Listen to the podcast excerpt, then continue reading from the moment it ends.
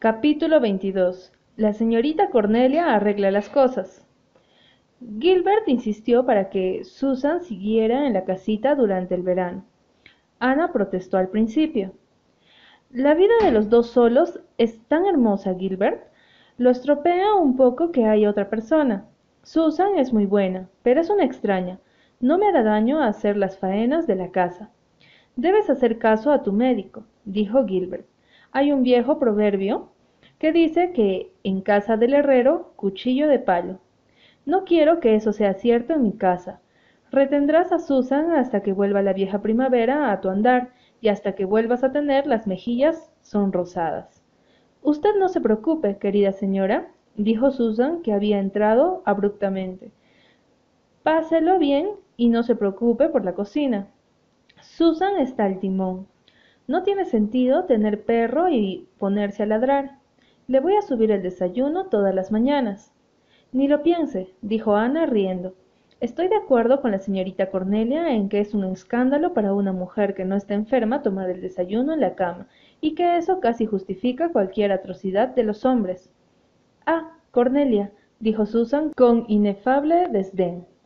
Espero que tenga mejor idea, querida señora, que hacer caso de lo que dice Cornelia Bryant. No sé por qué tiene que estar siempre criticando a los hombres, aunque sea una vieja solterona. Yo soy una vieja solterona, pero usted nunca me oirá hablar mal de los hombres. A mí me gustan. Me habría casado de haber podido. ¿No es raro que nadie me haya propuesto nunca matrimonio, querida señora? No soy ninguna belleza, pero no soy más fea que la mayoría de las mujeres casadas que hay por ahí. Pero nunca tuve novio. ¿Cuál le parece que pudo haber sido la razón? Puede ser el destino, sugirió Ana con solemnidad.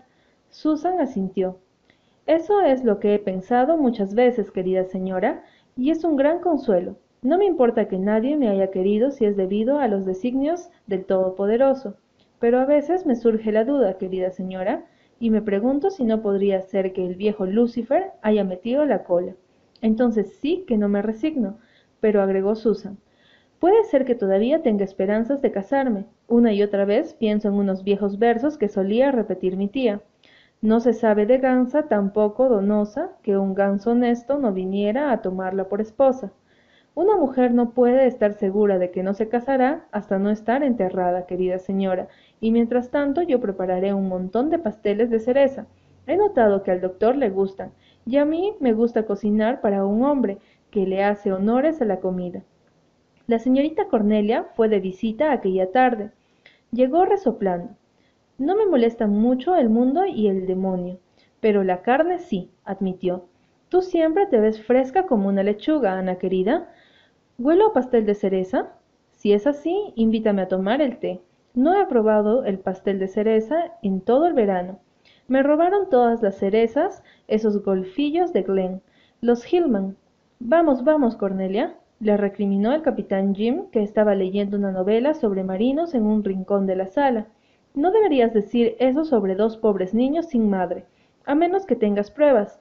El hecho de que el padre no sea demasiado honrado no es razón para llamar ladrones a sus hijos. Lo más probable es que tus cerezas se hayan llevado los, los petirrojos. Hay muchísimos este año.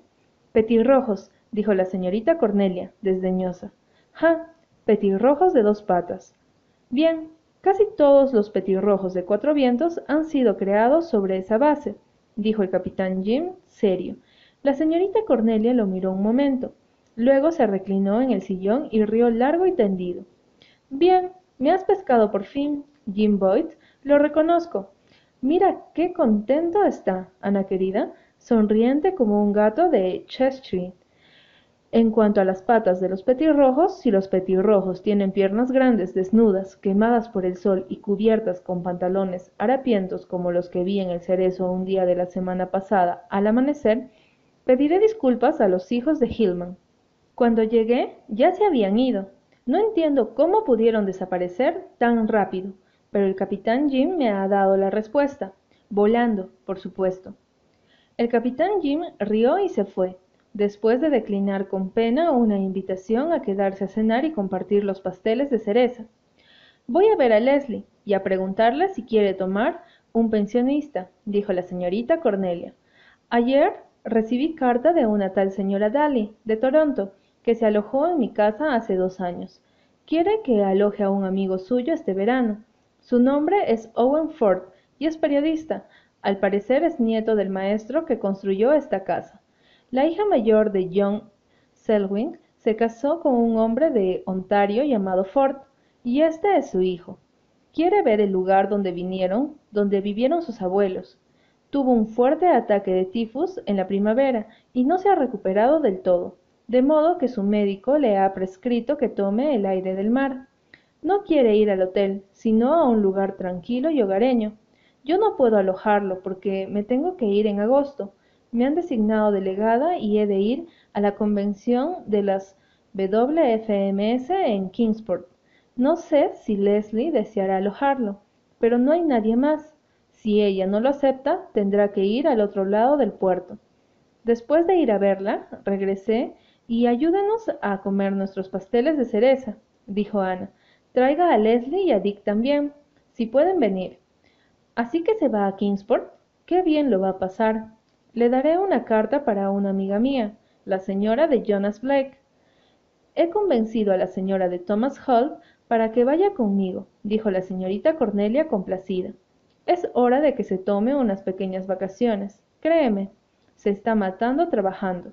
Tom Holt sabrá tejer como los ángeles, pero no sabe mantener a su familia. Al parecer nunca logra levantarse lo suficientemente temprano para hacer nada. Pero he notado que siempre puede levantarse temprano para ir a pescar. ¿No es típico de un hombre? Ana sonrió. Había aprendido a no darle demasiada importancia a las opiniones de la señorita Cornelia sobre los hombres de cuatro vientos. De lo contrario, habría creído que se trataba de la colección más variada de réprobos e inútiles del mundo con esposas que eran verdaderamente esclavas y mártires.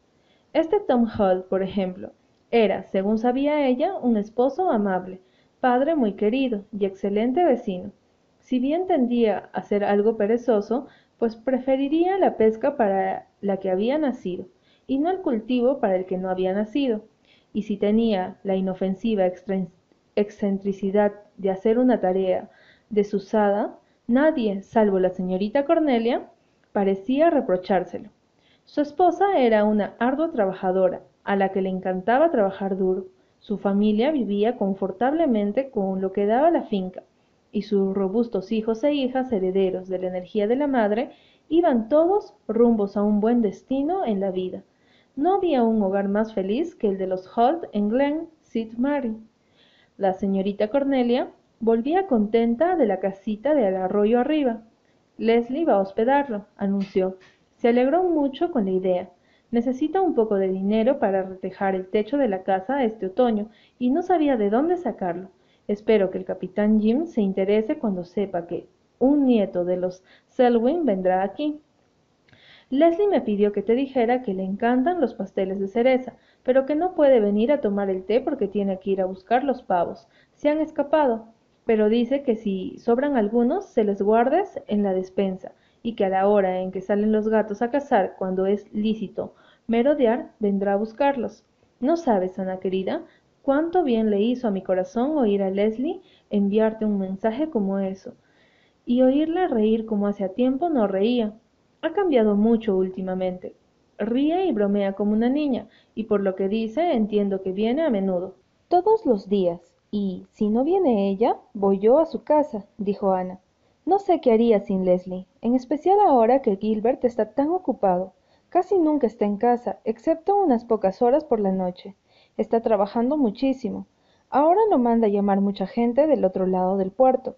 Sería mejor que se conformaran con el médico que tienen, dijo la señorita Cornelia, aunque es cierto que los entiendo, porque es metodista. Desde que el doctor Blythe curó a la señora Ajumby, la gente piensa que puede resucitar a los muertos. Creo que el doctor Dave está un poco celoso, típico de un hombre. Piensa que el doctor Blythe tiene demasiadas ideas modernas. Bien, le digo yo, fue una idea moderna la que salvó a Rhoda Alombi. Si la hubiera atendido usted, se habría muerto, y tendría una lápida que diría que Dios había querido llevársela. Ah, yo le digo lo que pienso al doctor Dave, Ha dominado a Glenn durante años y cree que ha olvidado más de lo que otras personas han sabido jamás. Hablando de médicos, me gustaría que el doctor Bly fuera a ver el forúnculo que tiene Dick Moore en la nuca. Es demasiado para la habilidad de Leslie. Te aseguro que no sé por qué a Dick le ha dado por engrandar forúnculos, como si no fuera bastante problema sin eso. ¿Sabe que Dick se ha encariñado mucho contigo? dijo Ana. Me sigue como un perrito y sonríe como un niño cuando le hago caso. ¿No te impresiona? En absoluto. Más bien me cae bien el pobre Dick Moore. Lo veo digno de compasión y de alguna manera conmovedor. No lo encontrarías tan conmovedor si lo hubieras visto en la época de pendenciero, créeme. Pero me alegro de que no te moleste. Mucho mejor para Leslie. Tendrá más trabajo cuando llegue su huésped. Espero que sea un hombre decente. Es probable que te guste. Es escritor. Me pregunto por qué la gente suele suponer que si dos individuos son escritores, tienen que congeniar por fuerza, dijo Ana, algo desdeñosa. Nadie espera que dos herreros se sienten violentamente atraídos sencillamente porque ambos son herreros. No obstante, esperaba la llegada de Owen Ford con expectación. Si era joven y agradable, podría resultar un interesante agregado a la sociedad de Cuatro Vientos. La puerta de la casita estaba siempre abierta para la raza de José.